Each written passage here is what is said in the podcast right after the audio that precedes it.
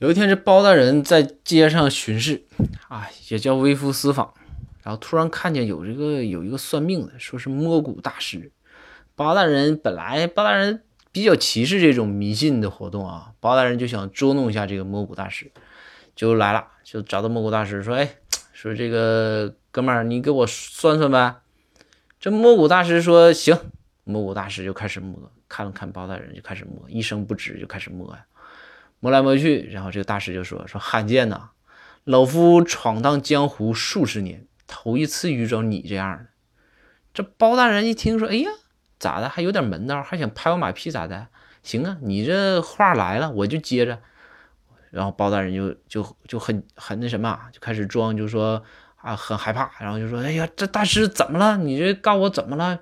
就求求你告诉我。”然后这个大师又摇摇头，嘿嘿一笑说：“哎呀。”根本摸不到骨头啊，全是肉啊！